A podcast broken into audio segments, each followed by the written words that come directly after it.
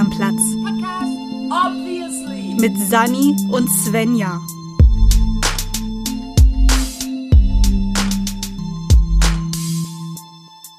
Hallo, was geht?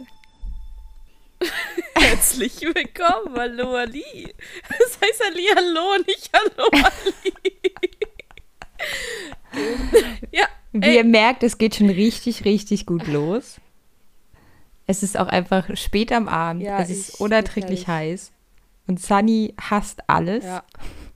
Mehr als normalerweise. Also ich finde ideale Voraussetzung für, um, für eine Podcast-Aufnahme. Ja, also ich muss sagen, die, die letzten äh, zwei Wochen waren stressig, war anstrengend. Ich bin kurz vor meinen Prüfungen, also ich habe bald Prüfungen, muss eigentlich Unikram machen. Noch dazu äh, bin ich aktuell am Arbeiten, weil leider brauchen Menschen Geld. Ich, mir gefällt es nicht so ganz, dass es so ist, aber leider ist es bisher noch so. Das leugne Ähm, ich. und alles, alles bisschen, bisschen stressig aktuell. Und dementsprechend lief auch die Recherche, Achtung, badumts, pun intended, nicht so ideal für mich. Ich fand meine Recherche richtig gut. Das, das stimmt. Und eigentlich hatten wir beschlossen, dass wir diesmal, also dass wir ab jetzt, das ist eine von unseren Hintergrundinfos, wir hatten beschlossen, dass wir nicht mehr es einfach nur so machen, dass jeder für sich selbst äh, recherchiert und dann tragen wir es dem anderen sozusagen im Podcast vor, sondern wir hatten eigentlich beschlossen, dass wir uns Punkte aufschreiben und so ein bisschen grob schon mal alles zusammensuchen und das dann rechtzeitig der anderen Person schicken, ähm, damit sie sich da auch so ein bisschen einlesen kann. Ähm, das hat dazu geführt, dass ich mir dachte, ha, jetzt muss ich zu meiner Recherche auch noch die Recherche lesen und gleichzeitig überhaupt nicht dazu kam, Svenja wirklich zu schicken, was ich hier hätte sch- schicken müssen. Also eigentlich finde ich es schon fast wieder passend, weißt du? Ich finde es schon fast wieder passend, dass ausgerechnet bei diesem Thema nichts so lief, wie ich es geplant hatte. Ja, also ich würde auch sagen, das ist relativ normal bei uns. Äh, Ich habe jetzt beschlossen, ich sehe es jetzt einfach positiv. Ja, Ja, wir scheitern halt schon äh, bei der zweiten Folge an unseren Idealen. Das ist halt so, ne? Also ich mu muss auch sagen, dass es auch echt schwierig ist, weil auch ich, also selbst, wir haben die Auf, also um mal weiterhin für Transparenz zu sorgen, wir haben die Aufnahme auch immer wieder mal einen Tag nach hinten verschoben. Und ich habe diese Tage nicht dazu genutzt, weiter zu recherchieren, sondern nichts zu machen, weil ich, ich brauche eine Deadline, sonst passiert halt nichts. Und so bin ich eigentlich Ja. auch gerade erst kurz vor, kurz bevor Sunny online gekommen ist, fertig geworden. Aber ich habe extra eigentlich ein Thema gewählt, wo ich dachte, du hast auch was dazu zu sagen. ich habe da zum Glück auch Sachen zu sagen. Ich habe ja auch Sachen gewählt, von denen ich glücklicherweise weiß, dass du da zumindest schon mal Sachen von gehört hast, weil wir saßen da tatsächlich in einer gemeinsamen Vorlesung. Das rettet uns eventuell, hoffe ich doch sehr, so ein bisschen den Hintern, weil äh, ja, es war, es war viel los. Es war einfach in den letzten Tagen viel los und ich war Svenja tatsächlich sehr dankbar, als sie dann gemeint hat, so, ich weiß, wir haben eigentlich geplant, äh, an dem Tag aufzunehmen, aber es ist vollkommen in Ordnung, wenn wir es nochmal irgendwie ein, zwei Tage schieben, weil ich tatsächlich, ich hatte an diesen Tagen, die wir eigentlich ursprünglich geplant hatte, nicht mal ansatzweise einen Kopf, noch eine Minimum eine Stunde Podcast-Folge aufzunehmen. Dementsprechend, ähm, ja. Aber was genau ist eigentlich unser, unser Thema, Svenja? Ideal ist das Thema, wie wir es ja schon in der ersten Folge besprochen hatten und wozu uns ja schon eine ganze Menge erstmal eingefallen ist und wovon wir, glaube ich, witzigerweise nicht unbedingt so viel heute weiterführen, sondern einfach nochmal neue Themen aufbringen, weil, weil Bock. Beste Begründung. Ich glaube, ich weiß gar nicht, ob mir zu irgendeinem Thema bisher so viel dann eingefallen ist, dass ich wirklich jetzt das Gefühl habe, wir haben ja auch vor kurzem eine Umfrage auf Social Media gemacht, die hatte einen Anlass. Ähm, wer hätte das gedacht? Dass ich echt nicht weiß, wie wir das alles unter dieser Folge und Zeitbegrenzung, die wir uns auch gesetzt haben und die wir eigentlich endlich bei besser einhalten wollten, wie wir das alles hinkriegen wollen.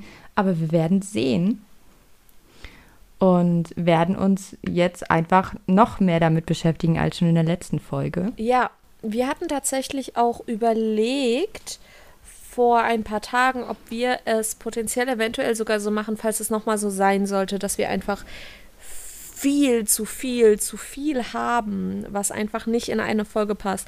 Ob wir vielleicht einfach nach unserer beendeten regulären langen Folge eventuell einfach nochmal so kleine Patreon-Specials machen, wo wir einfach nochmal eventuell tiefer in einige Themen einsteigen oder auch einfach nochmal über ganz andere Sachen reden, die uns noch eingefallen sind.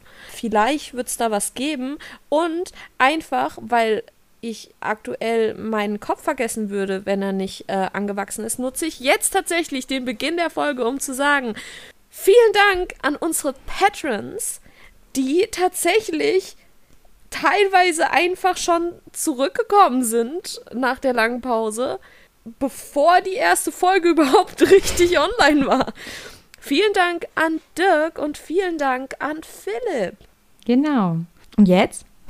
Und jetzt äh, haben wir absolutes Chaos erstmal ausgelöst, äh, passend zu der Serie, die wir in den letzten Tagen geguckt haben.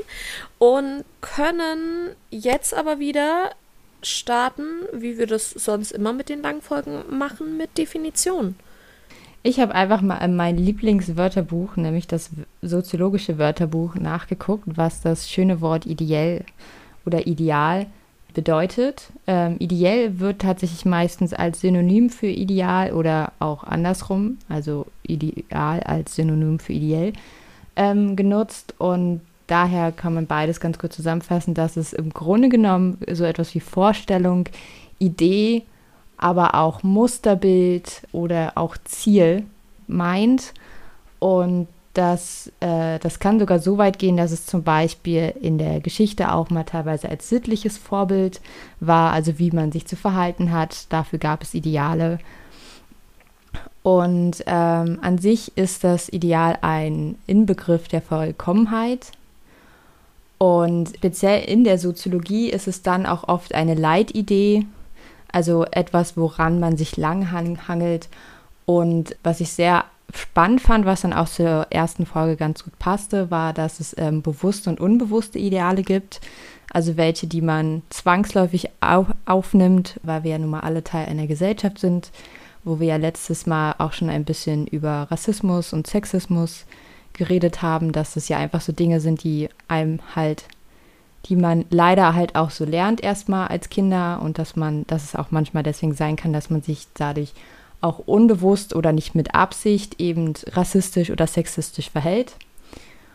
Ja, dann haben wir natürlich noch das Adjektiv idealisieren, was dann so ein bisschen in die Richtung geht, dass es halt auch noch mal dieses Unvollkommene und das Vollkommene in, in eine gewisse Wege leitet und äh, die Gedanken sich daran anhangeln und ähm, man dabei auch manchmal Dinge schöner, besser und perfekter macht, als sie zum Beispiel sind. Also was wir dann zum Beispiel ja schon hatten, dass man seinem Traumpartner zum Beispiel idealisiert und eine perfekte Variante daraus macht und sie auf ein Podest stellt. Genau, und dann auch teilweise fern von der Realität existiert. Also dass das Ideal teilweise auch nicht in der Realität existiert.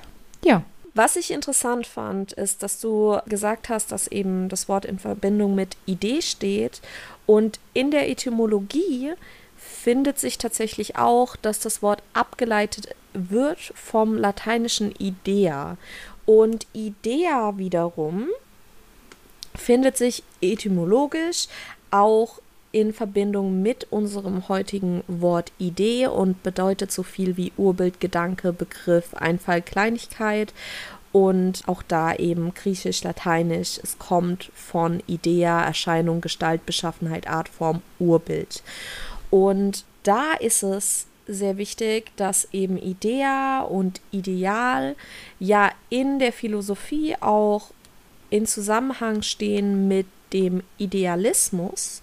Und während wir jetzt in unserem Podcast viel eben über diese Dinge sprechen, die du eben erwähnt hast, mit Sachen wie jemanden idealisieren, das Ideal als anstrebenswert, habe ich den Idealismus ein bisschen rausgelassen aus unseren ganzen Ansätzen, würde jetzt aber einfach ganz kurz nochmal die Definition vorlesen. Und zwar Idealismus steht hier, Quellen sind wie immer in den, in den Infobeschreibungen ist eine philosophische Grundrichtung, die im Gegensatz zum Materialismus das Bewusstsein gegenüber der Materie als primär und bestimmend ansetzt. 18. Jahrhundert. Dementsprechend, da, das, da es da eher um Bewusstsein, Gegensatz Materialismus ging, habe ich das jetzt, habe ich das rausgelassen einfach vollständigkeitshalber trotzdem hier nochmal erwähnen. Was ich gerne der Vollständigkeitshalber noch erwähnen wollte, was wir das letzte Mal witzigerweise ja auch nicht erwähnt haben oder gar nicht auf die Idee gekommen sind, weil wir unter anderem dachten, dass das auch nochmal ein gutes eigenständiges Thema war, wäre war, wär halt der Begriff der Ideologie.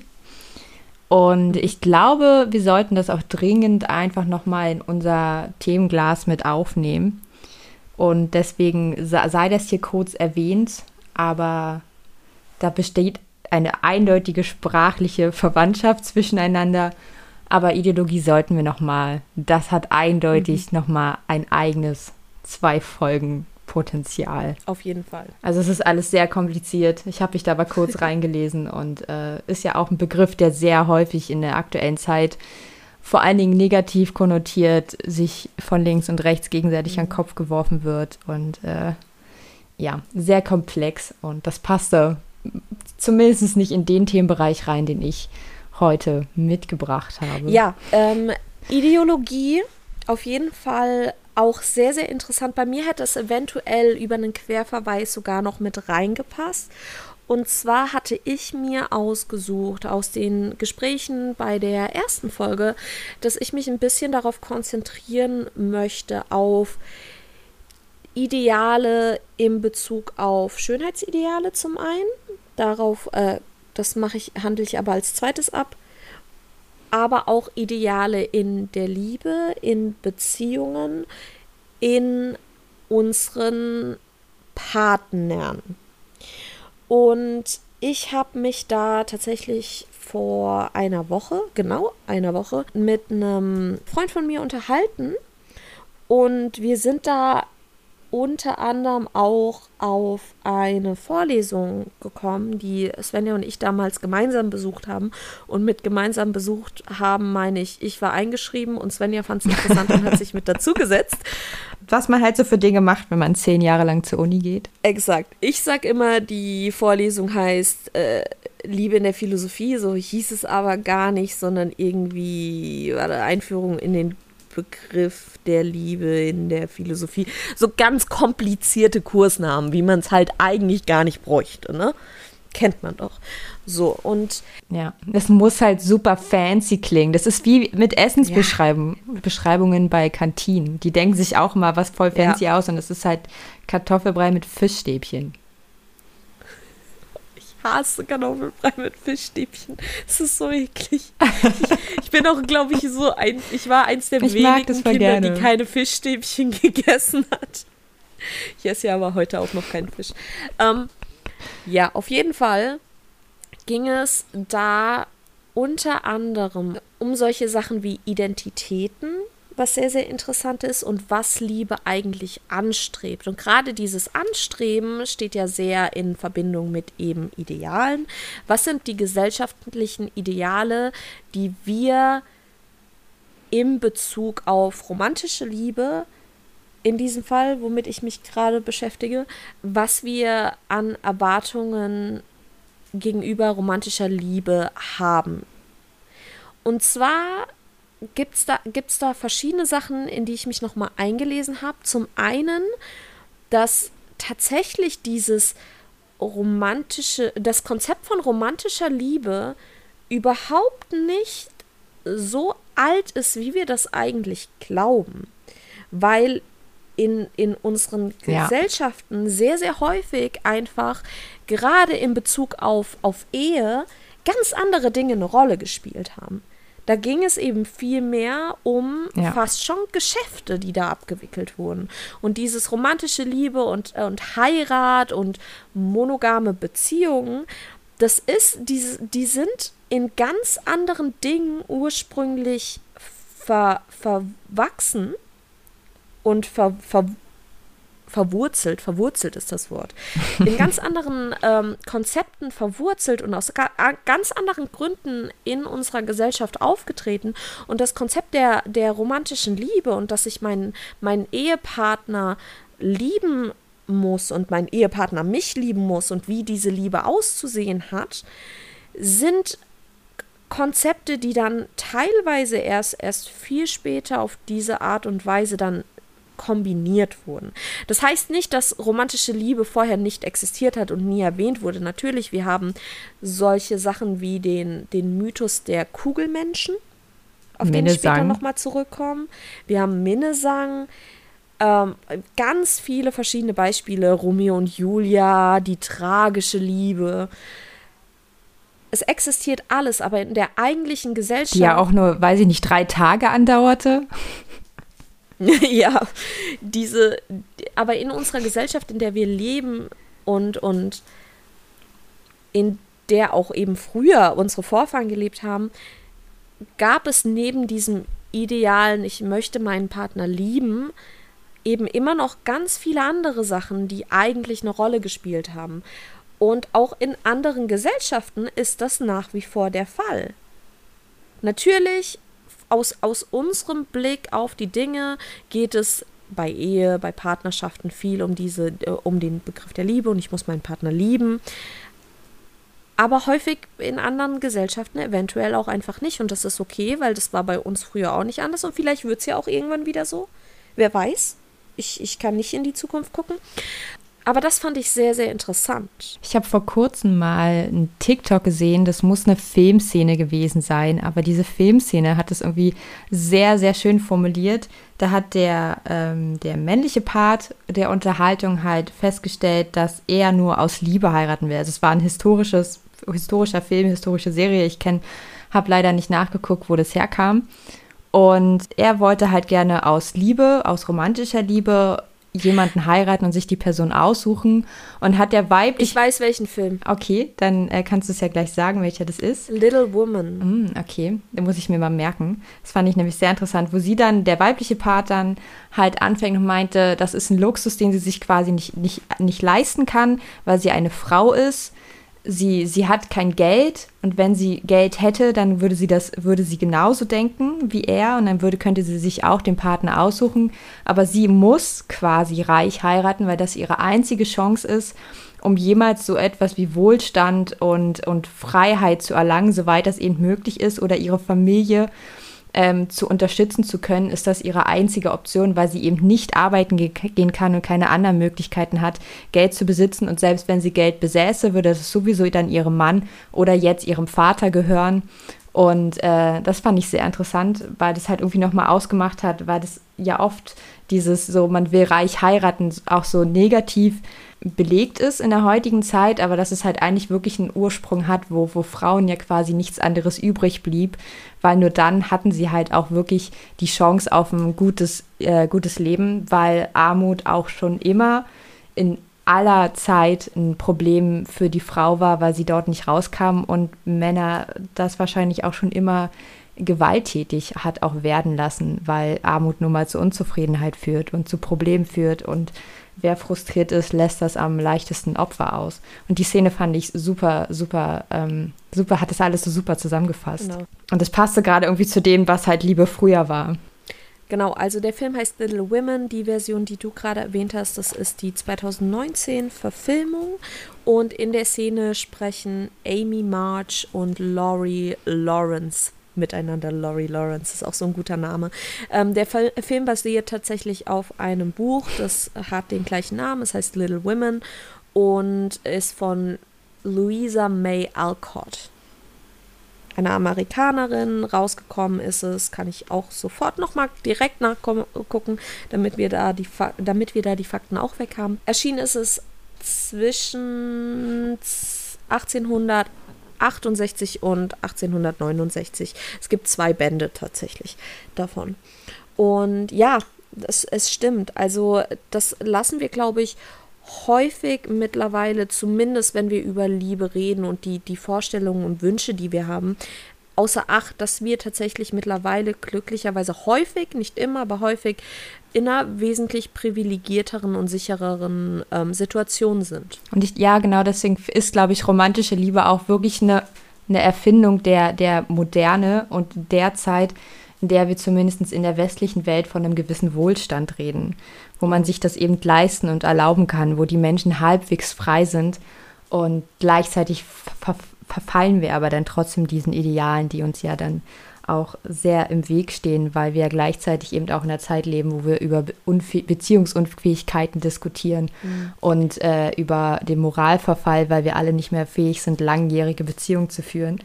Und man ja auch mal feststellen muss, wie langjährig waren Beziehungen früher, aber Genau. Ja, mach gerne weiter. Genau, aber die Frage, die ich mir gestellt habe, war, was ist eigentlich das, das Ideal der romantischen Liebe, wie wir es in unserer heutigen Zeit nach wie vor verwenden? Und ich glaube, dass das für viele, nicht für alle, es gibt glücklicherweise mittlerweile einfach sehr, sehr unterschiedliche Bilder und auch wesentlich reellere Ideale der Liebe, sage ich jetzt einfach mal so. Aber häufig wird es immer noch beschrieben als entweder eine, eine Seelenverwandtschaft, da wären wir eben bei, diesen, bei, den, bei dem Mythos der Kugelmenschen, der besagt im Grunde, dass, als, dass wir ursprünglich geschaffen wurden als Wesen mit zwei Köpfen, vier Armen und vier Beinen und dass Zeus aus dem Olympos herunterkam und diese Wesen geteilt hat. Und seither wandeln beide Hälften auf der Suche nacheinander auf der Erde herum und man ist erst wieder vollständig und erreicht eben diese Vollständigkeit der Seele, wenn man sein anderes Teil findet. Und ich finde das sehr, sehr problematisch, diese Darstellung. Und ich glaube, da sind viele sich auch einig, dass es eben dass, dass man schon auch alleine komplett ist und dass man keine, dass vor allem Partnerschaften eventuell auch häufig zum Scheitern verurteilt sind, wenn man sich selbst als, als unzureichend alleine wahrnimmt. Ja, das ist auch dieser Satz, wo ist dann deine bessere Hälfte?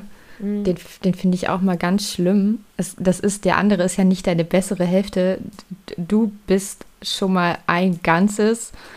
Und einfach auch in der, in der Zeit, wo, wo Single-Sein ja immer noch so dermaßen verpönt ist, führt das halt eher dazu, dass man eben an Beziehungen festhält oder Beziehungen eingeht, die, die ungesund sind. Und da wir ja auch im letzten Jahr vermehrt über Gewalt gegen Frauen in Partnerschaften sprechen und das immer Öffentlichkeit wirks wirksamer wird, dieses Thema. Und auch Gewalt in Beziehungen bei aller Geschlechter eben problematisch ist, ist es halt echt so ein ganz, also wirklich, ich, ich möchte gerade Kotzgeräusche machen, nachdem du das erzählt hast, weil ich so, ich finde das super einengt, ich kriege da so klaustrophobische Gefühle und denke mir so, oh, wie anstrengend. Ich finde das auch schrecklich. Vor allem, was sagt denn bessere Hälfte aus? Im Rückkehrschluss würde das bedeuten, dass du die schlechtere Hälfte bist. Und das finde ich aus mehrerer, ja. mehreren Aspekten problematisch. Erstens, weil es eben eine Powerdynamik in die Beziehung bringen würde. Der Gegenüber ist das Bessere oder der Gegenüber macht dich zu etwas Besserem oder vervollständigt dich. Aber auch im Bezug auf dass du dich selbst ja in dem Moment in, zu etwas degradierst, was ja wiederum, und vielleicht üb, überanalysiere ich das gerade, aber dafür sind wir ja hier, im Endeffekt stellst du dich ja als weniger liebenswert dar als dein Partner. Und was sagt das dann darüber aus, dass dein Partner dich ja hoffentlich genauso liebt? Ja, vor allem ist es ja umgekehrt auch so. Du bist ja auch die bessere Hälfte von deinem Partner. Im Idealfall. Also so, Im Idealfall, sonst, also das sagt man ja, das ist ja ein Satz, den andere Leute ja, zu jemandem ne, zu sagen und dann sagen sie das ja zu beidem. Also das ist halt super weird. Es ist natürlich schön, wenn, wenn der andere Mensch, also sozusagen, ich glaube halt schon, dass mhm. ein anderer Mensch einen zu besserem Verhalten zum Beispiel bringen kann oder die bessere Seiten ja. noch hervorbringt oder betonen kann. Mhm. Aber das kann eben genauso gut äh, eine gute Freundin, das kann deine Tante, das kann dein bester Freund sein. oder auch eine non-binary Person, um jetzt nicht nur in der binären Variante zu reden. Ähm, das kann eben auch in jeder Form von, von Beziehung eben nicht nur die romantische sein. Und mhm. ich glaube wirklich auch aus eigener Erfahrung heraus, dass es sehr, sehr ungesund ist, und diese Beziehung von vornherein schon belastet, was wir ja beim letzten Mal auch schon hatten, was wir in der Erwartungsfolge halt schon mal hatten. Das ist einfach too much. Der andere macht dich nicht besser, der andere macht dich nicht glücklich. Das musst schon auch du übernehmen. Und das impliziert halt eben dann auch dieses Ding, wenn Beziehungen enden, dass sie dann halt als gescheitert gelten, weil dann war es ja doch nicht die Seelenverwandtschaft oder Mann hat halt, war doch nicht gut genug. Und das ist halt auch so problematisch und doof, und? einfach scheiße, nicht doof. Es ist einfach scheiße und ungesund. Etwas, was mich wirklich auch im, in meinem privaten Leben immer wieder tierisch aufregt. Und es setzt voraus oder, oder stellt im Grunde die Regel auf, dass es für jeden, das ist ja auch so ein schönes Sprichwort, für jeden Topf gibt es einen Deckel. Und da wären wir wieder beim Ideal der Partnerschaft in unserer Gesellschaft. Und ich möchte gleich nochmal auf, auf ideelle Liebe ähm, zurückkommen. Aber was ist die Norm und das ideale Partnerschaftsbild, was wir in unserer Gesellschaft haben? Es ist im Grunde, das hatten wir auch das letzte Mal schon erwähnt, ist es ein Mann und eine Frau, was schon mal einfach nicht der Realität entspricht, weil ein, eine Frau kann auch eine Frau lieben, ein Mann kann auch einen Mann lieben. Man braucht auch eventuell gar keine Geschlechter oder jemand, jemand der sich als Frau sieht, liebt jemanden non-binary etc. Das geht alles oder nicht. man liebt gar nicht. Man oder man liebt gar um vollständig nicht. Exakt, zu sein. Exakt. Ja, da wären wir wieder beim Kugelmensch auf jeden Fall. Das lassen wir heraus. Aber diese, dieses Bild der es gibt eine Person für jede weitere, lässt zum Beispiel komplett heraus, dass es auch funktionierende polyamore Beziehungen gibt. Darüber wird nicht häufig gesprochen, aber sie existieren. Und dadurch, dass nicht so oft darüber gesprochen wird. Es wird schon häufig gesprochen, aber die Art und Weise ist auch schon wieder widerlich. Ja, ja. Aber im, ich sage jetzt mal im Vergleich zu der dem Ideal, ja. und ich mache hier gerade, ich hoffe, ihr hört es aus meiner Stimme raus, ich mache Anführungszeichen, äh, Gestiken in die Kamera.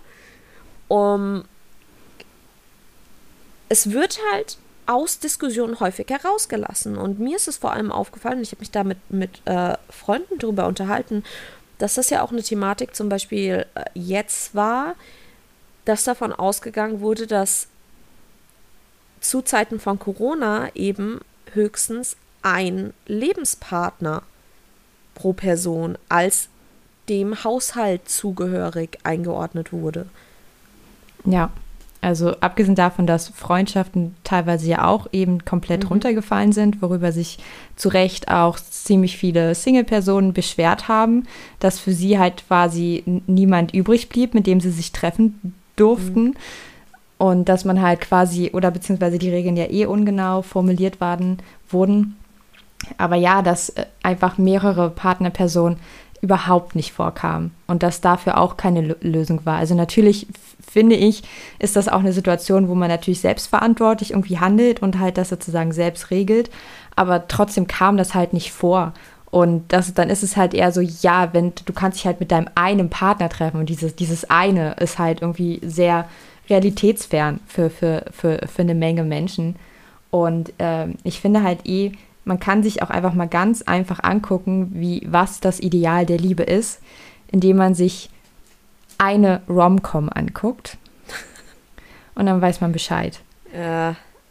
Sie laufen ja eh alle nach dem gleichen Prinzip ab und das ist, ähm, und das ist natürlich auch immer eine, eine Erzählweise und was weiß ich was, aber diese ganzen Rom-Coms der letzten 60 Jahre oder wie, wie, lange es zumindest Kino in der Form auch gibt und vor allen Dingen in diesem ähm, kommerziellen Gedanken, das ist eben das, was aus Liebe geworden ist. Und das ist das, was wie das, was mit das prägendste Bild ist, neben der Tatsache, dass wir halt Beziehungen sehen, wie sie laufen sollen, anhand der Beziehung, die unsere Eltern führen oder eben nicht führen dass das halt schon unser Beziehungsbild prägt. Auf der anderen Seite sind es halt eben die Serien und Romcoms, wie dort etwas passiert.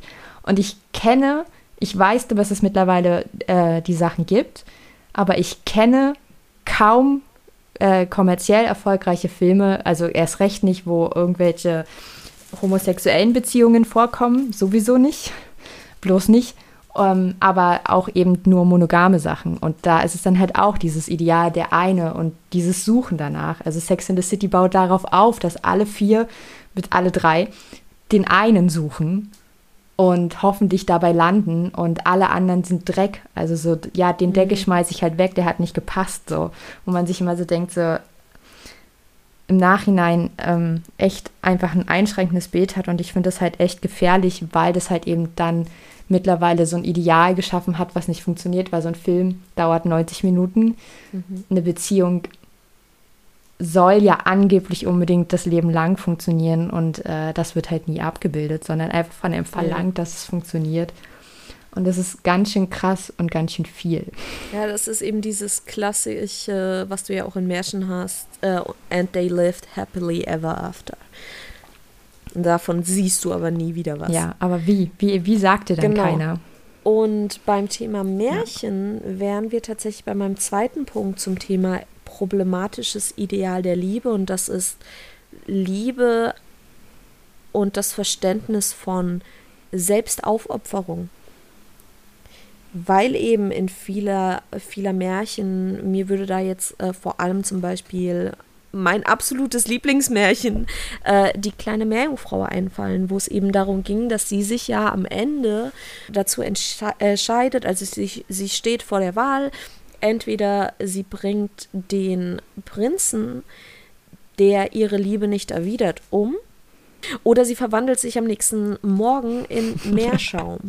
Und sie entscheidet sich dann aus Liebe für die Selbstaufopferung. Ich wähle Meerschaum.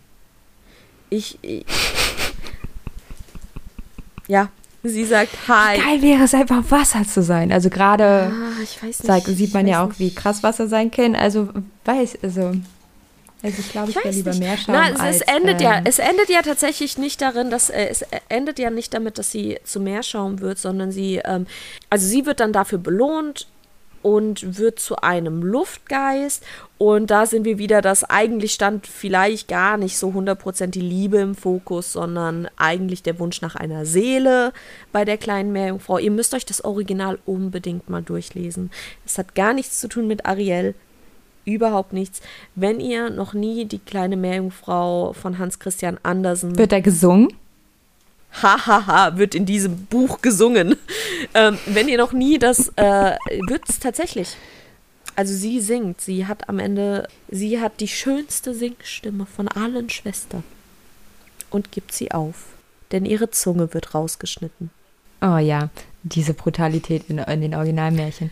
Ich habe letztens auch die Theorie, wahrscheinlich auch in TikTok, wo sonst, wo, wo lernt man heute noch neue Dinge, ähm, außer bei TikTok die Theorie über das, also es gibt ja wohl scheinbar eine, eine Theorie, die mir aber überhaupt nicht bekannt ist, über Ursula.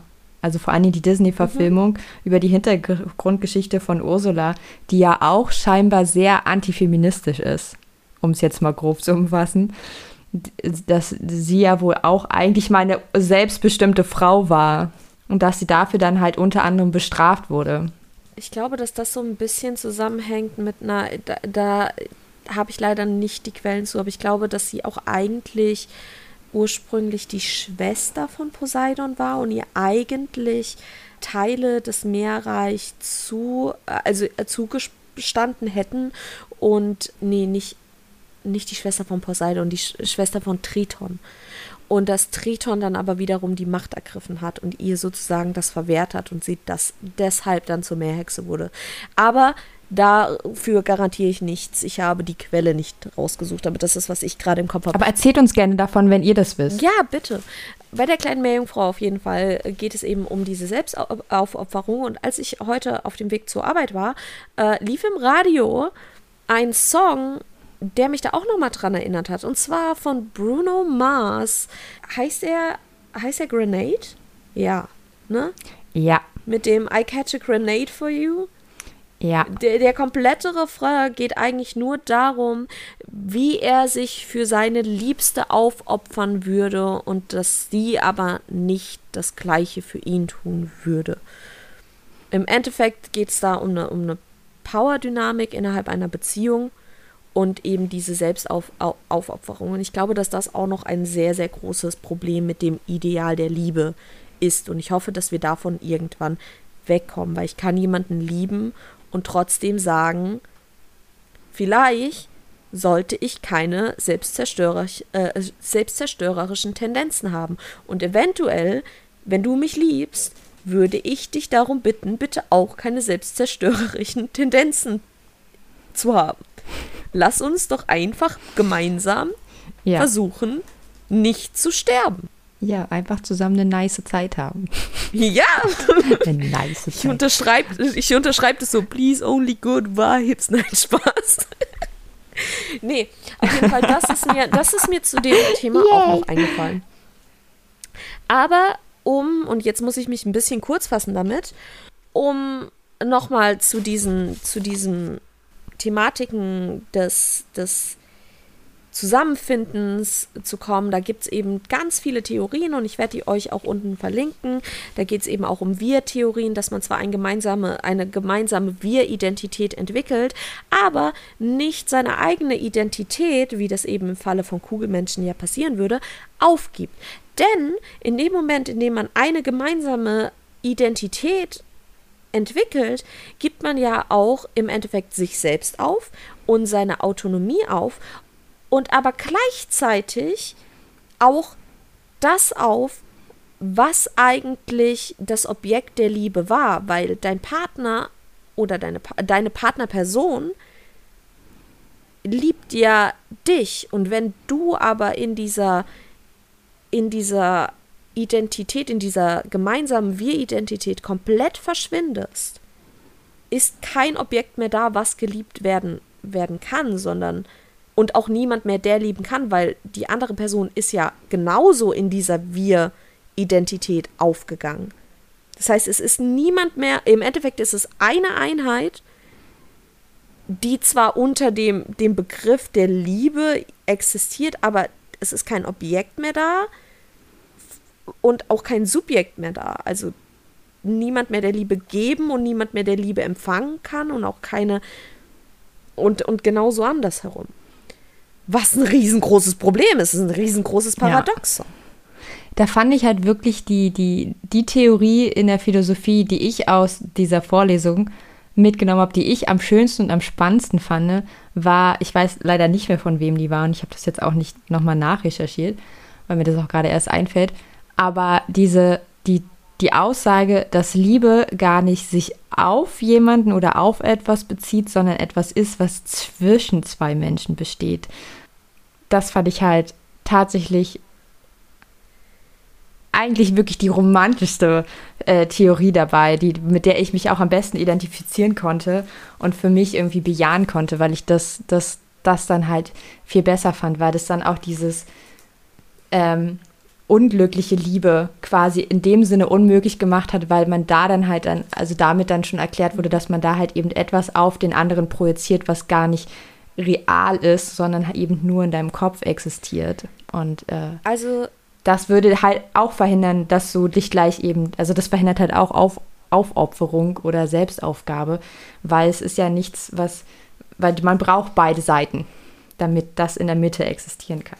Also Teile davon, die du gerade aufgegriffen hast, werden auch eben in diesen zwei Texten erwähnt, auf die ich mich bezogen habe, wo es auch um Wir-Identität und den, den Kugelmensch-Mythos gibt. Es ist einmal ein englischer Text, äh, zumindest mir liegt er auf Englisch vor, von R. Solomon und ein weiterer Text von, und bitte erschlagt mich nicht, falls ich den Namen nicht korrekt ausspreche, von Nozek oder no, Nocek, maybe? Der von, von Solomon heißt About Love, Reinventing Romance for Our Time und der zweite Text, beziehungsweise das zweite äh, Buch, ist von Robert Nocek und, äh, und heißt Das Band der Liebe in von richtigen, guten und glücklichen Leben. Wir packen euch die Quellen auf jeden Fall nochmal alles unten in die Beschreibung. Das sind sehr, sehr interessante Texte. Wir werden aber darauf eventuell nochmal in einem anderen Thema, äh, in einem anderen Thema äh, weiter drauf eingehen. So, ja, aber im Endeffekt war es das von meiner Seite erstmal zum Thema romantische Liebe und Ideal. Jetzt gehe ich mir eine Romcom anschauen, weil ich bin so ausgelaugt. Uh. Mach mal nicht. Spar dir, spar dir das. Das ist ja wirklich. Was soll ich denn stattdessen gucken? Alle Folgen Loki nochmal. Oh, yes. Es war schon eine sehr gute Serie. Weißt du, was ich mochte?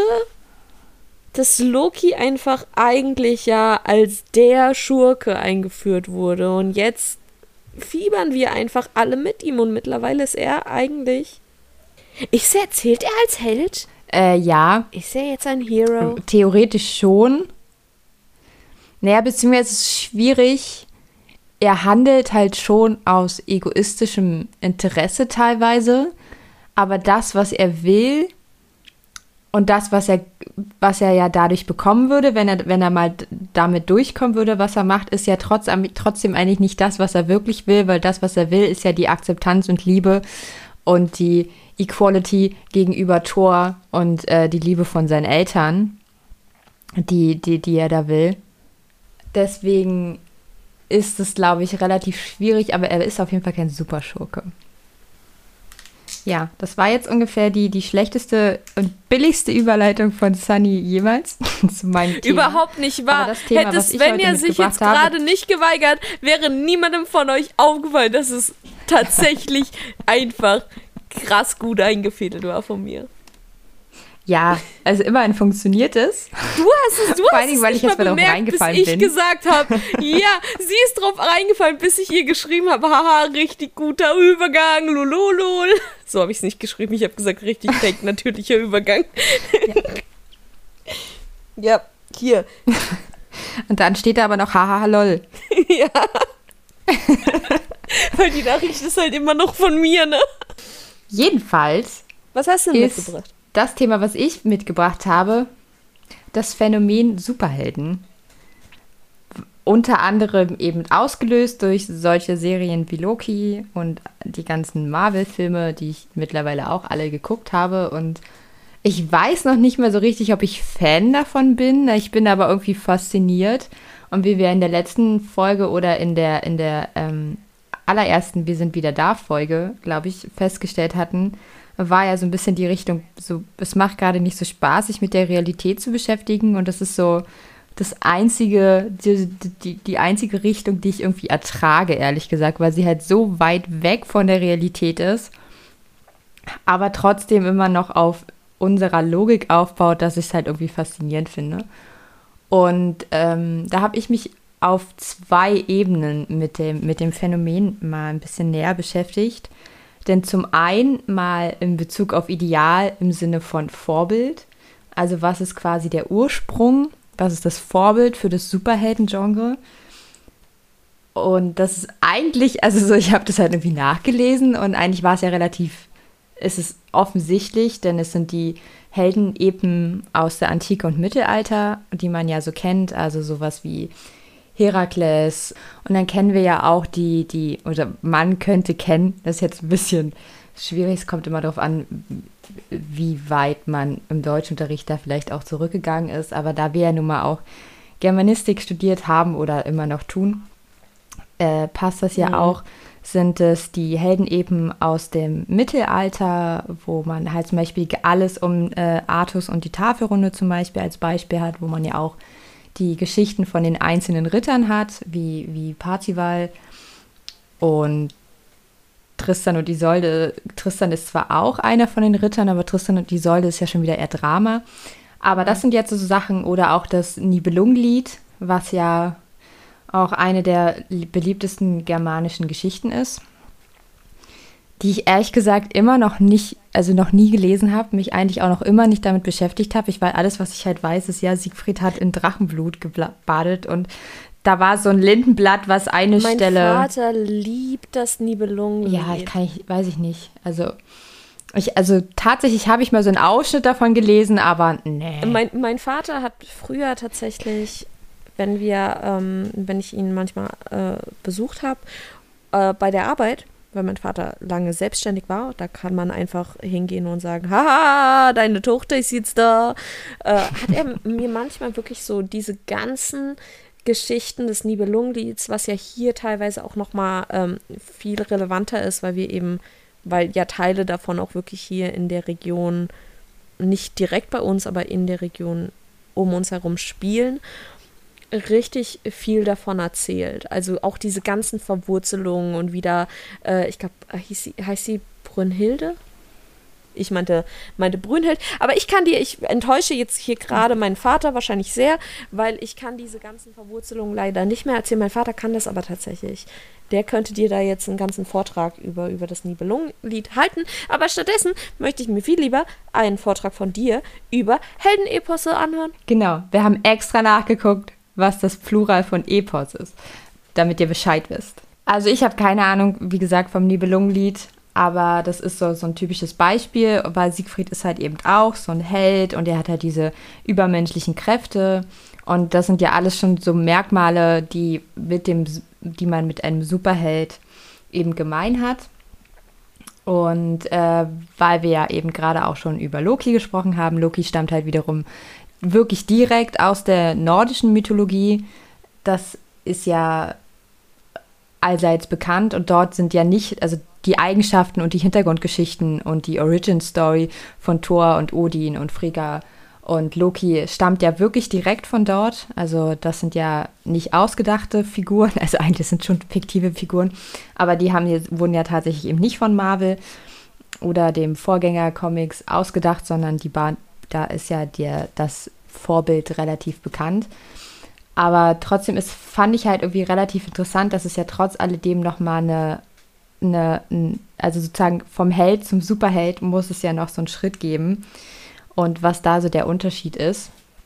Und das fand ich halt irgendwie relativ spannend, weil eben auch so Gegenstände wie der Hammer oder äh, auch so überhaupt die Idee von wichtigen Gegenständen stammt halt auch schon aus dem Nibelungenlied.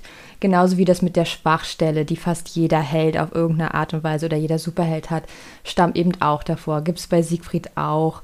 Gibt es aber auch zum Beispiel in, im, in, der Reli im, in religiösen Heldengeschichten. Also ich weiß, ich glaube, die steht im Alten Testament die Geschichte von Simson oder Samson. Also es gibt beide Namen, wo äh, der hat zum Beispiel, der hat auch übermenschliche Kräfte und der hat, seine Schwachstelle sind die Haare. Und wenn man ihm die Haare abschneidet, dann hat er eben keine übermenschlichen Kräfte mehr, sondern ist also halt auch schwach wie, wie, wie alle anderen.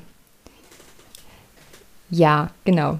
Wahrscheinlich ist da auch eine Verwandtschaft da. Aber was dann eben noch, wo wir dann auch zur Philosophie kommen, äh, ist dann das, was noch so ein bisschen dann auch eben sowohl den Held als auch den Superheld ausmacht. Es geht so, kann man so ein bisschen auch in Nietzsches Übermensch-Idee finden, die ja in einem seiner Werke vorkommt, wobei man da so ein bisschen mittlerweile ja heute auch kritisch gegenübersteht, weil es ja eben diese Nazi-Interpretation gab, die daraus dann unter anderem ja auch die Herrenrasse abgeleitet hat. Aber witzigerweise heißt ja Übermensch in der englischen Übersetzung auch Superman. Und da geht es ja auch über die, um, über die, um die Überwindung des Menschlichen und den, den nächsten evolutionären Schritt. Und trotz alledem sind das ja, also es sind halt alles Sachen, die, die die Superhelden und Helden aus der Antike und aus dem Mittelalter irgendwie gemeinsam haben. Aber trotzdem sind ja Superhelden eben jetzt was Neues. Und ich glaube, der größte Unterschied ist halt tatsächlich die, einfach der Fakt, dass es sich in erster Linie und in der ersten Zeit und der Erfindung der Comics, dass das ja in Verbindung steht. Also Superhelden kommen eben in Comics vor, mittlerweile kommen sie halt auch in Filmen und Serien vor, aber ursprünglich kommen sie eben aus Comics. Und das ist halt eine Darstellungsform, die sie vom Heldenepen auf jeden Fall radikal unterscheidet, auch wenn die, die Erzählweise zum Beispiel auch sehr ähnlich ist, weil wir die meisten Heldenepen eben auch so episodisch in der Form einer quasi schon Aufzählung der Heldentaten eben vorfinden. Und so funktionieren Comics ja auch ungefähr. Aber äh, es ist halt eben noch was anderes, weil Comics ja trotz alledem eben eine eigene Form sind. Und ich glaube, das ist so das, was ich als so das entscheidende Unterscheidungsmerkmal zwischen den, zwischen Vorbild und eben jetzt äh, Topic, dem Thema habe. Ja, das fand ich auf jeden Fall alles extrem spannend irgendwie. Auch wenn es halt zumindest, wenn man Germanistik studiert hat, äh, jetzt alles nicht so überraschend war. Trotzdem sehr interessant. Ja. Also ob es jetzt überraschend ist oder nicht, ist es trotzdem interessant. Macht es ja nicht weniger spannend. Ja. Was ich dann halt noch spannender fand, ist dann eben das, was den Held vom Superhelden unterscheidet, beziehungsweise den Superheld vom Held unterscheidet. Und das ist meistens in den, in den Häufigkeit der Fällen, also was bei, bei Marvel und DC der Fall ist, ist es die Doppelidentität, weil Superkräfte sind ja halt auch sehr schwierig definiert und auch, wir haben ja auch Batman, der ja eigentlich keine Superkräfte hat. Oder man kann sich auch darüber streiten, ob Iron Man jetzt eigentlich tatsächlich irgendwelche Superkräfte hat, außer dass er halt eben sehr schlau ist. Und rich. Und halt, aber bei ihm ist es ja auch eher technologisches Wissen, ja, und Geld, was er hat, aber es ist ja halt auch keine Superkraft. Deswegen ist das nicht unbedingt so ein Unterscheidungsmerkmal und gab es ja eben davor auch schon. Aber es ist die Doppelidentität. Also die meisten Superhelden halten ja ihre zivile Identität geheim, bis auf Iron Man, zumindest in den Filmen. Da kenne ich mich in, der, in, in den Comics nicht gut genug aus. Und das andere Unterscheidungsmerkmal ist das relativ ikonische Kostüm. Und da ist ja dann auch das Faszinierende, also die sind ja extrem farbenfroh. Was man ja jetzt auch in den Serienverfilmungen mal mitbekommen hat, wo dann auch schon bei äh, Wonder Vision, wo Vision ja mal im Kostüm, in seinem Comic-Kostüm auf die Halloween-Party geht und man dann wirklich so kurz da stand und so denkt, so, die sind schon eigentlich albern, aber sie funktionieren. Ich finde auch das, das Kostüm von Wolverine super affig. wenn man halt so denkt, wenn man so die Filme kennt und da ist Wolverine der Inbegriff von Männlichkeit und der ist so krass und er ist so stark und so haarig. Inbegriff der Männlichkeit des Male Gaze. Ja, also so auch das ist ja, ähm, da sind wir auch schon fast bei einem Ideal, also Schönheitsideal zum Beispiel. Aber äh, die Comics sind halt eigentlich würde man ja teilweise denken, das ist affig, aber trotzdem funktionieren sie und trotzdem sind sie, sind sie beliebt und trotzdem ist die Begeisterung mhm. für Superhelden irgendwie da. Aber wahrscheinlich auch der Grund, warum sie in den Verfilmungen dann nicht mehr so krass sind. Weil sie dann halt, glaube ich, nicht mehr so massenkompatibel wären.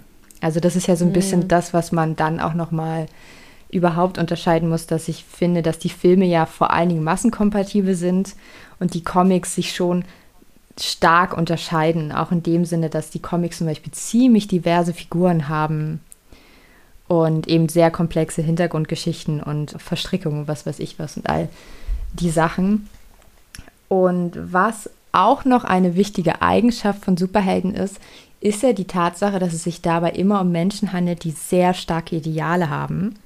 Denn was wiederum ein Superheld von einem Superschurken unterscheidet, ist ja die Tatsache, dass der Superheld seine Fähigkeiten für das Gute einsetzt, weil er zum Beispiel meist einen sehr ausgeprägten Gerechtigkeitssinn hat und eben selbstlos handelt und im Sinne anderer und nicht im Sinne selbst, wo wir dann gerade so ein bisschen die Diskrepanz schon hatten mit Loki, weil das ja da immer nicht ganz klar ist, in welchem Sinne handelt er denn jetzt eigentlich. Was, was mir da gerade spontan in den Kopf kommt, ist das, was ja aber eben diese Helden dann wieder, obwohl es eben eben Superhelden sind, die sich vielleicht in vielen Aspekten extrem von, ich sag mal, dem normalen Menschen und mir ist gerade aufgefallen, dass wir Helden die ganze Zeit einfach nicht, nicht gendern.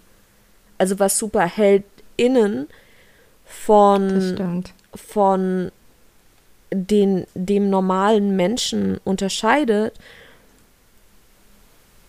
sind eben diese, diese Superkräfte und dieses Übernatürliche, sage ich jetzt mal. Aber was dann selbst die, die besten Superhelden und Superheldinnen wieder so ein bisschen normaler macht, sind trotz dieser Ideale, die sie haben, teilweise auch die Auseinandersetzung mit diesen Idealen und inwieweit dann teilweise eben diese, diese Erfüllung oder das Treubleiben der Ideale eventuell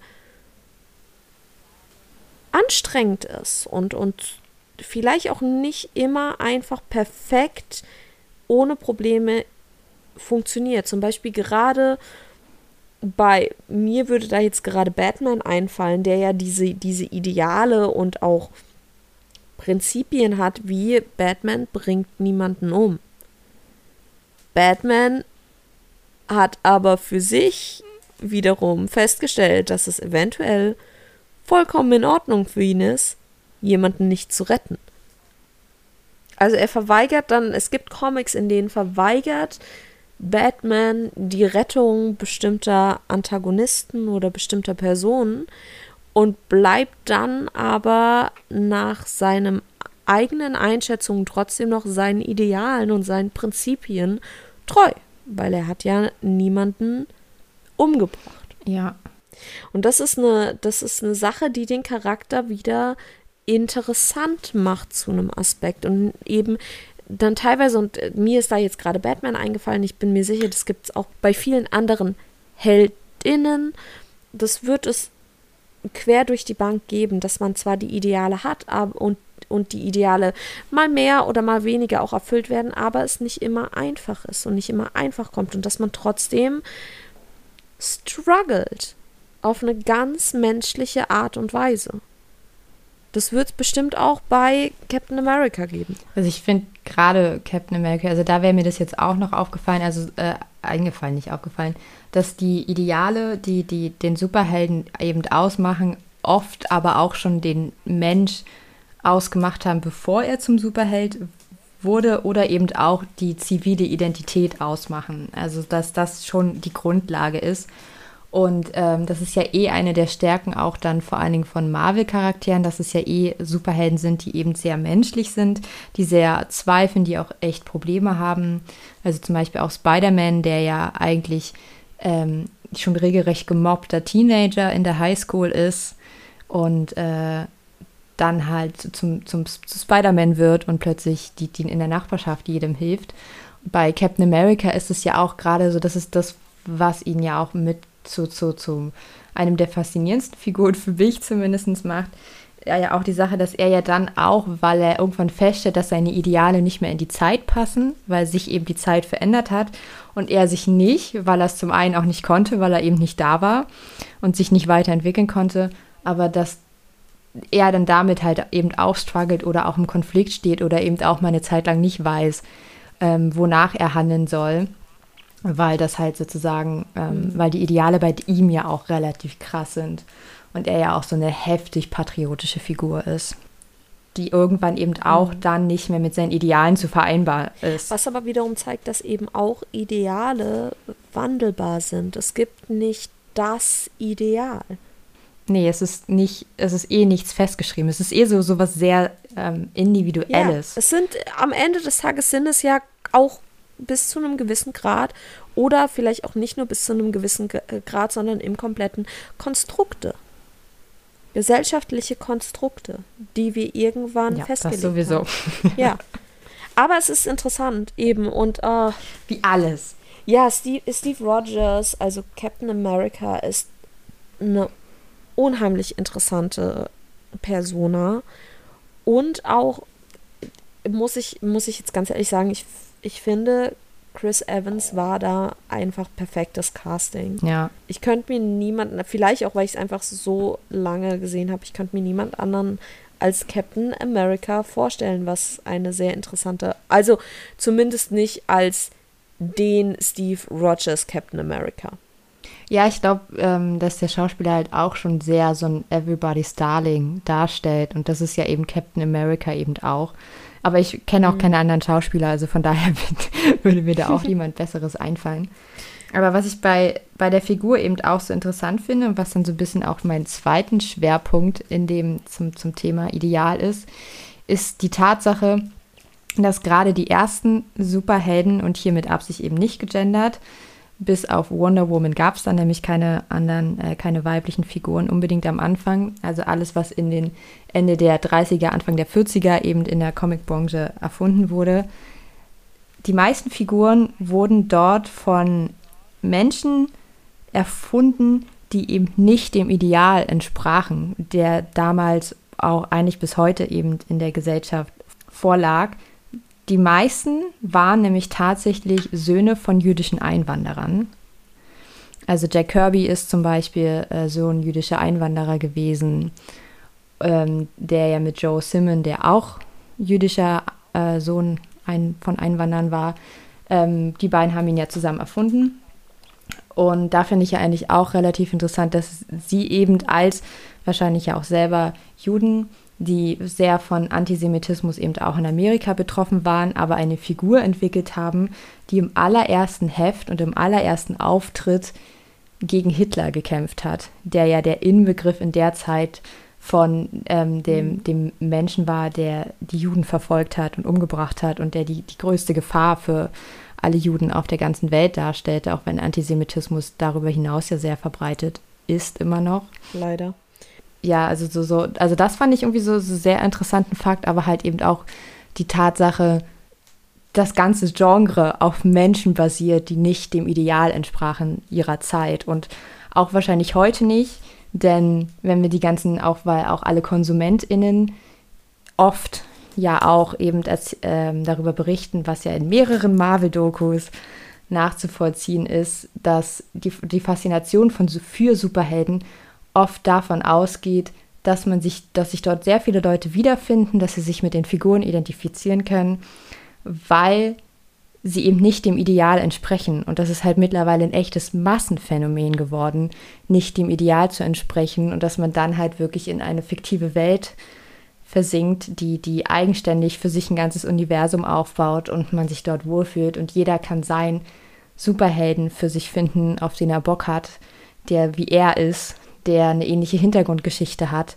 mittlerweile ja auch alle Religionen, alle Geschlechter und alle Sexualitäten vorkommen. Ja, also so, das fand ich irgendwie eh so, so eine Sache, die ich in allen Marvel-Dokus, die ich in letzter Zeit gesehen habe, am spannendsten fand. So.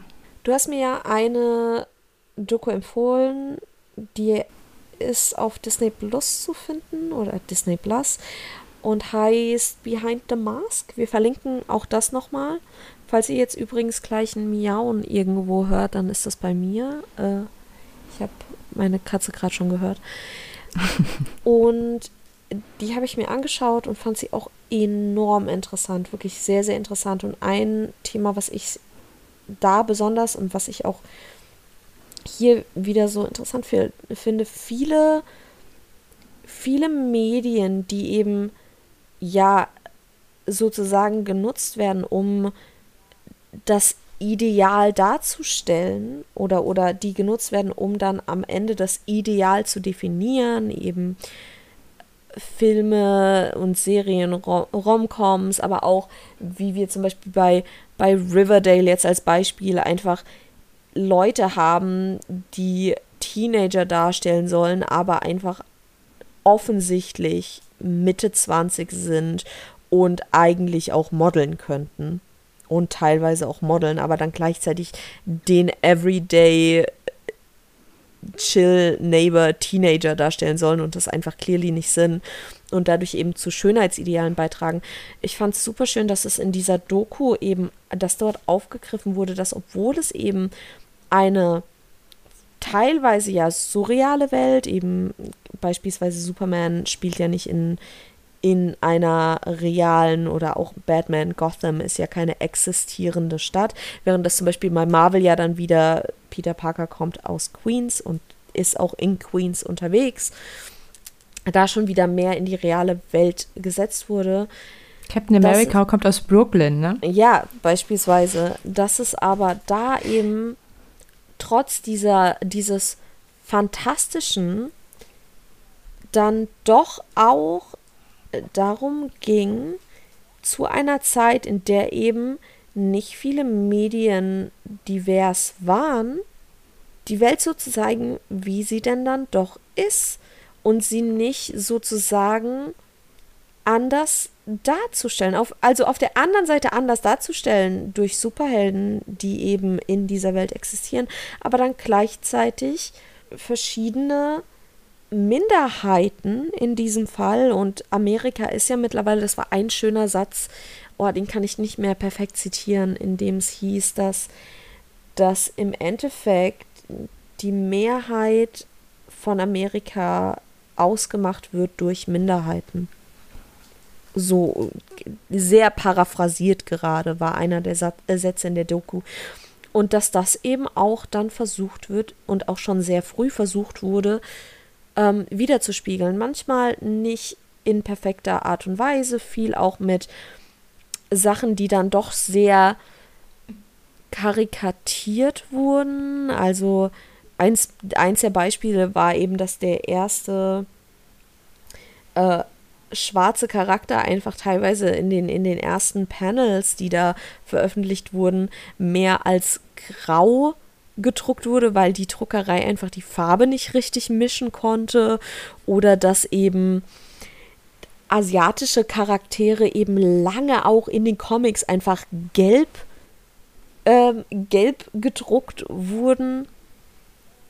Da sind eben Sachen, Sachen passiert, die natürlich auch dann dem, dem entsprochen haben, was eben viele Vorurteile sind eben, ah, Chinesen sind gelb und alle Asiaten sind Chinesen. Ist offensichtlich nicht wahr, aber hat eben lang als, ja. als Basis für Witze hergehalten und leider Gottes auch immer noch heute für Leute, die meinen, dass es okay ist, wenn Humor nach unten tritt statt nach oben und dabei nicht realisieren, dass das eben genau zu den zu den, ah, da könnte ich auf einen ganzen Rant eingehen. Humor ist auch so, so eine Sache. Aber ja, das äh, fand ich sehr interessant, dass obwohl es eben im Endeffekt teilweise ja viele ideale und ideelle Situationen mitbringt, dass man trotzdem sich entschieden hat, aber unser Ideal ist es eben, die Welt so divers darzustellen, wie sie ist. Und ich hoffe, dass das eben auch nach und nach in, in den Filmen auch passieren wird, dass eben da mehr Diversität auch jetzt hoffentlich bald, vor allem eben jetzt in dem Bezug auf Marvel ins MCU einziehen wird.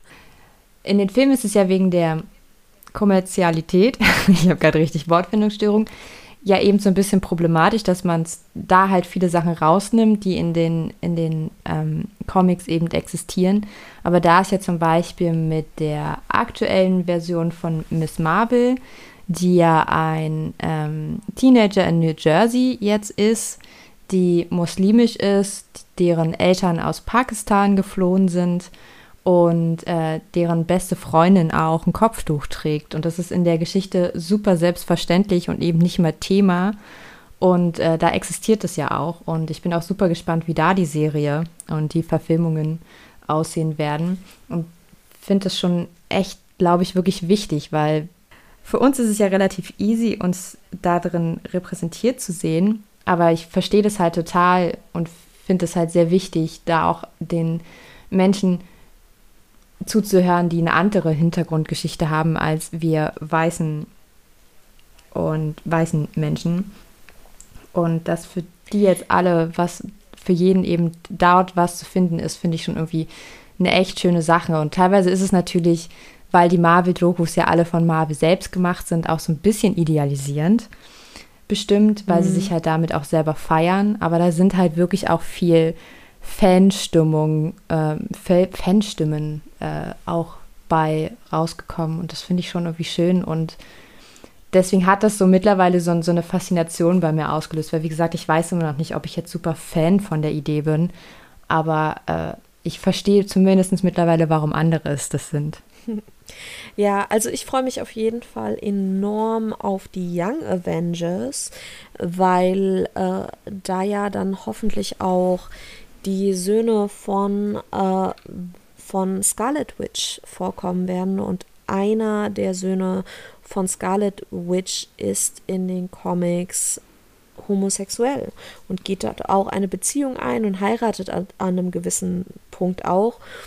Und darauf freue ich mich sehr. Ich hoffe, dass das endlich dort auch in den Serien oder in den Filmen dann irgendwann repräsentiert wird. Und ja, für uns ist es sehr einfach, uns eben in Medien wiederzufinden. Und ich möchte da überhaupt nicht sagen, dass ich das in irgendeiner Weise nachvollziehen kann, wie es ist, wenn, wenn du eben nicht repräsentiert wirst. Das Einzige, was ich sagen kann und vermuten kann, dass es eventuell ein, ein ähnliches Gefühl ist, ist eben die Art und Weise, wie Frauen sehr, sehr lange in, in Hollywood und generell auch in anderen Medien einfach, wie sie repräsentiert wurden und dass ich mich da logischerweise häufig einfach nicht wiedererkannt habe. Was natürlich überhaupt nicht oder, oder nur sehr gering vergleichbar ist mit äh, damit ähm, aufzuwachsen und einfach das Gefühl zu haben, dass alles, was du konsumierst, nicht dich zeigt. Ja. Oder noch schlimmer, die Personen, die gedacht sind, um dich in Anführungszeichen zu zeigen, einfach so fremd von allem sind oder eben fast schon schlecht machen, was du bist.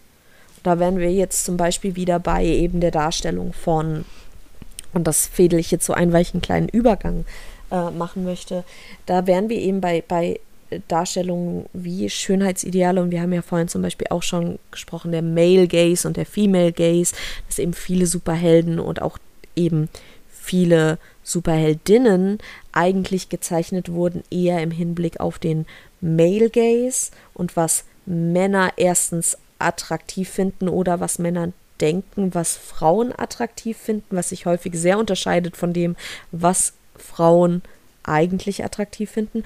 Das sieht man mittlerweile auch häufiger in den, in den Serien. Ich habe das Gefühl, die ganzen Marvel-Serien äh, sind teilweise ein bisschen mehr auch auf den Female Gaze ausgelegt. Nicht nur, aber teilweise kommt er jetzt ein bisschen mehr auch in den Fokus, was ich sehr interessant finde. Ähm, das wäre einmal eine Sache eben zum Thema Schönheitsideal und. Ich finde halt tatsächlich, die Sexualisierung der Figuren nimmt ab.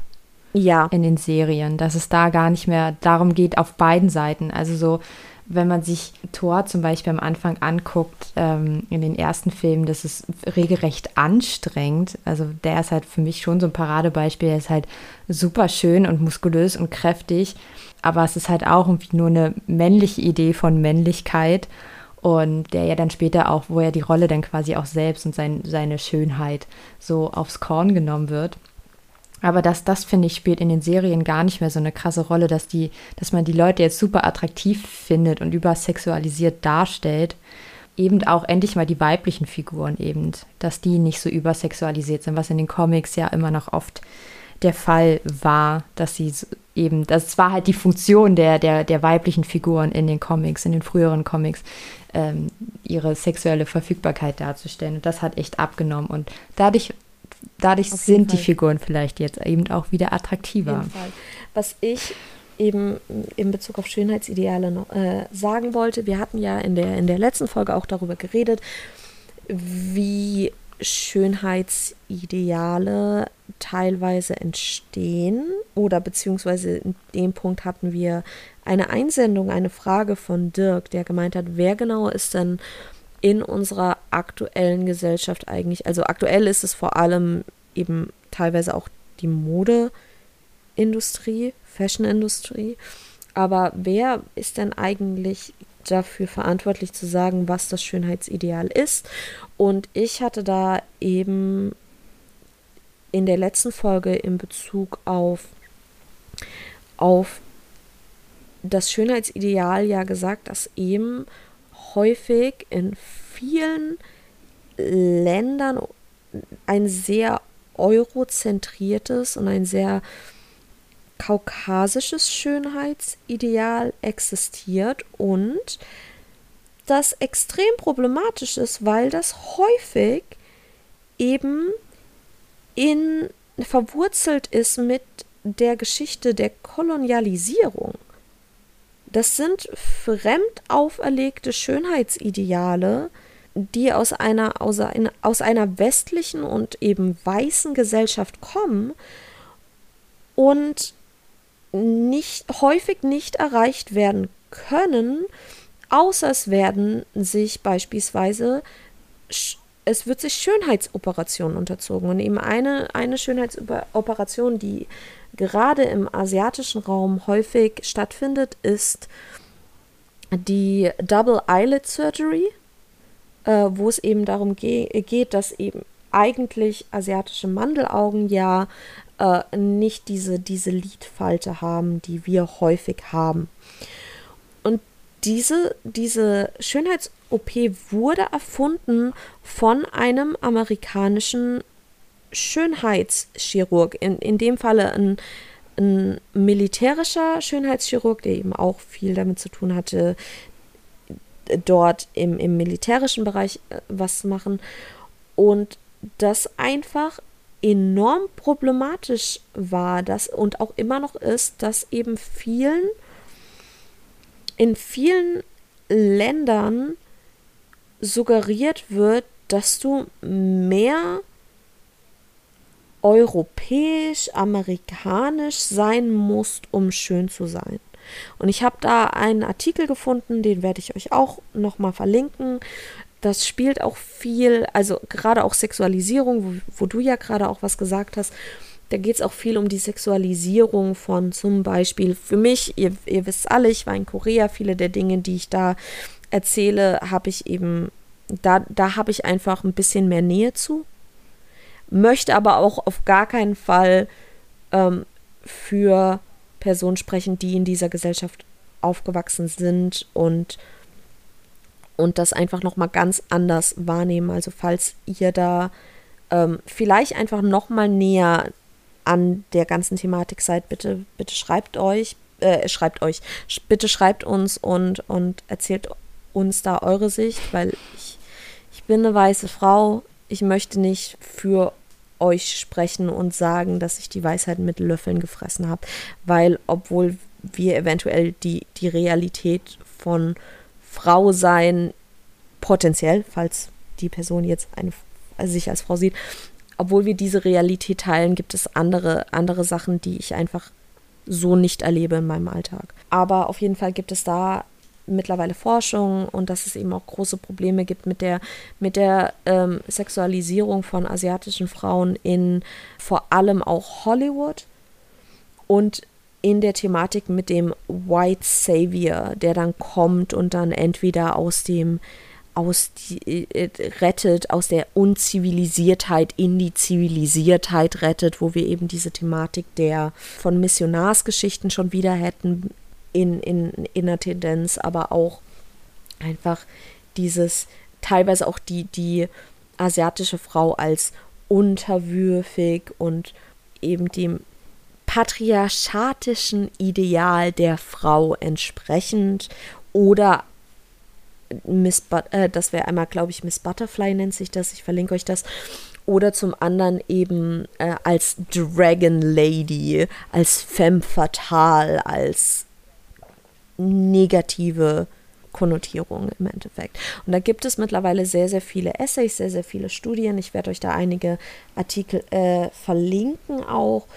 Und das ist eben viele Sachen, die wir eben mittlerweile haben an Schönheitsidealen, sind sehr europäisch geprägt und nicht erreichbar, wenn du nicht europäisch bist und dementsprechend auch einfach problematisch und verwerflich, weil sie verwurzelt sind in Kolonialisierungsgeschichten, die, müssen wir gar nicht erst anfangen, sehr problematisch sind.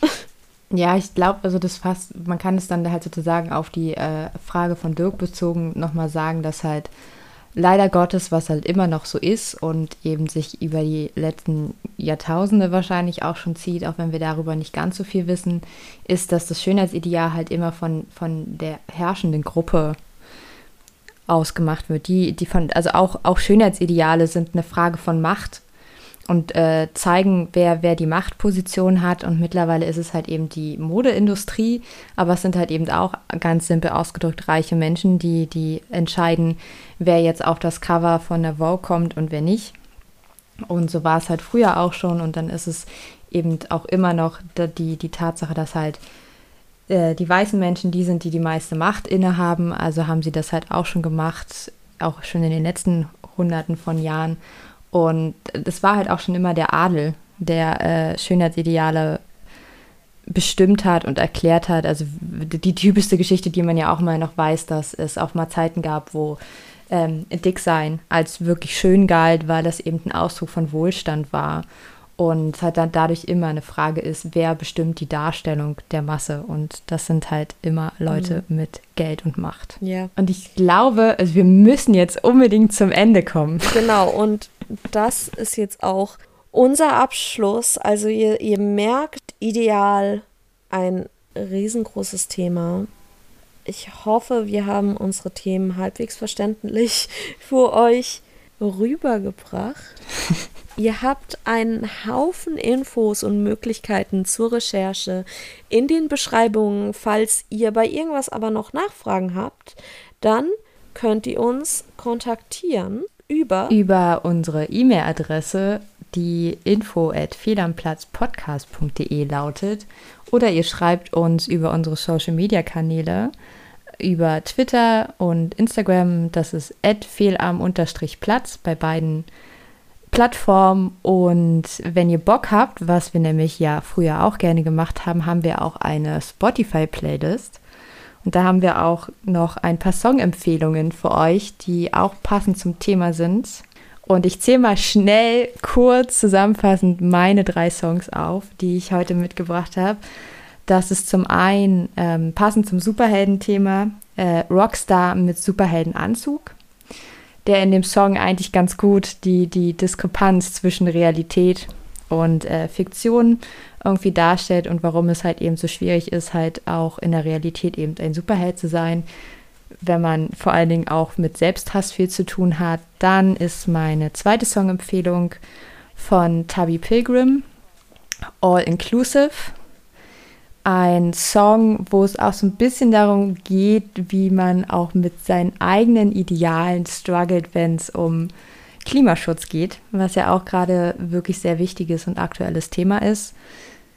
Und dann ist meine dritte Songempfehlung mal wieder Mine, die dieses Jahr wieder ein wunderschönes Album rausgebracht hat und der Song Unfall wo es eben auch um die weiße Perspektive äh, auf die Welt geht, wenn man nämlich auch fest, mittlerweile feststellen muss, dass die Ressourcen nicht gleich verteilt sind und wir auch nicht irgendwie politisch auch scheinbar nicht vorhaben, diese gleich zu verteilen, sondern ziemlich viele Menschen lieber aussperr aussperren äh, davon und wir uns aber dafür feiern. Und ja, das waren meine drei Songs. Genau, eine meiner Songempfehlungen hatten wir schon im Laufe des, des Podcasts. Ich weiß nicht, ob ich den, wie gesagt, ich würde den Song hören in erster Linie als Bruno Mars kritischen Beitrag. Ja, den hau ich jetzt rein. Was willst du sagen? Wir packen jetzt Bruno Mars rein. Bruno Mars, Grenade, kritische Songempfehlung. Hört euch oh das Gott. an und entscheidet euch dazu, nicht euch vor einen Zug zu werfen für die Person, die ihr liebt. Das ist Nummer eins. Nummer zwei. Ja, rennt lieber gemeinsam weg vor der Granate. Ja, es wäre so viel praktischer. Der zweite Song ist Captain Pang und die Tentakel von Delphi mit Gelernt.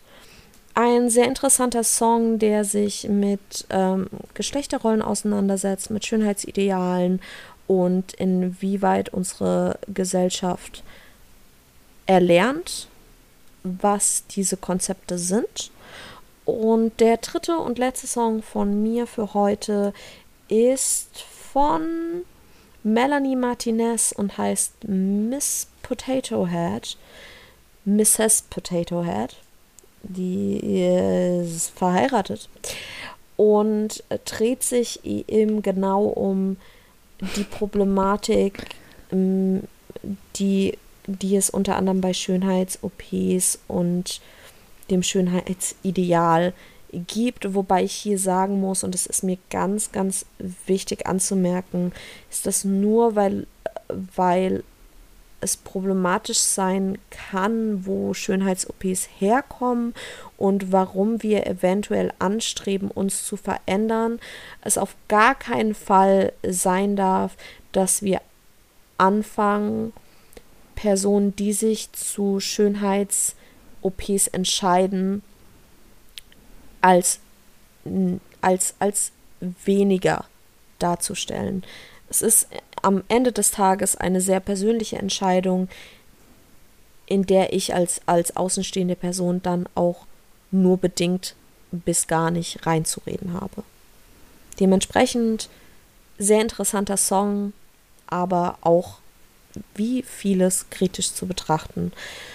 Und ansonsten, alles, was ich heute noch sagen möchte, ist, folgt uns bitte auf Instagram und Twitter, denn dort wird immer mal wieder auch eine, wird es immer mal wieder auch eine Umfrage vielleicht geben, wie das letzte Mal, oder auch einfach Frage-Antwort-Möglichkeiten. Und die wollt ihr hoffentlich nicht verpassen. Ja, und dann hoffen wir, dass euch die Folge gefallen hat, dass sie nicht zu lang war. Ich freue mich schon auf den Schneideprozess. hey, wir haben eine Umfrage gehabt. Und, wir hören und die Umfrage uns. hat gesagt, ist okay, wenn länger. Ja. Wenn nicht, müsste halt einfach irgendwann auf, auf Ende drücken. Oder man kann ja Folgen auch, äh, man muss ja nicht am Stück hören oder so. Ich weiß es nicht. Äh, gibt uns da natürlich auch gerne Feedback und ansonsten hören wir uns in zwei Wochen. Tschüss. Tschüss.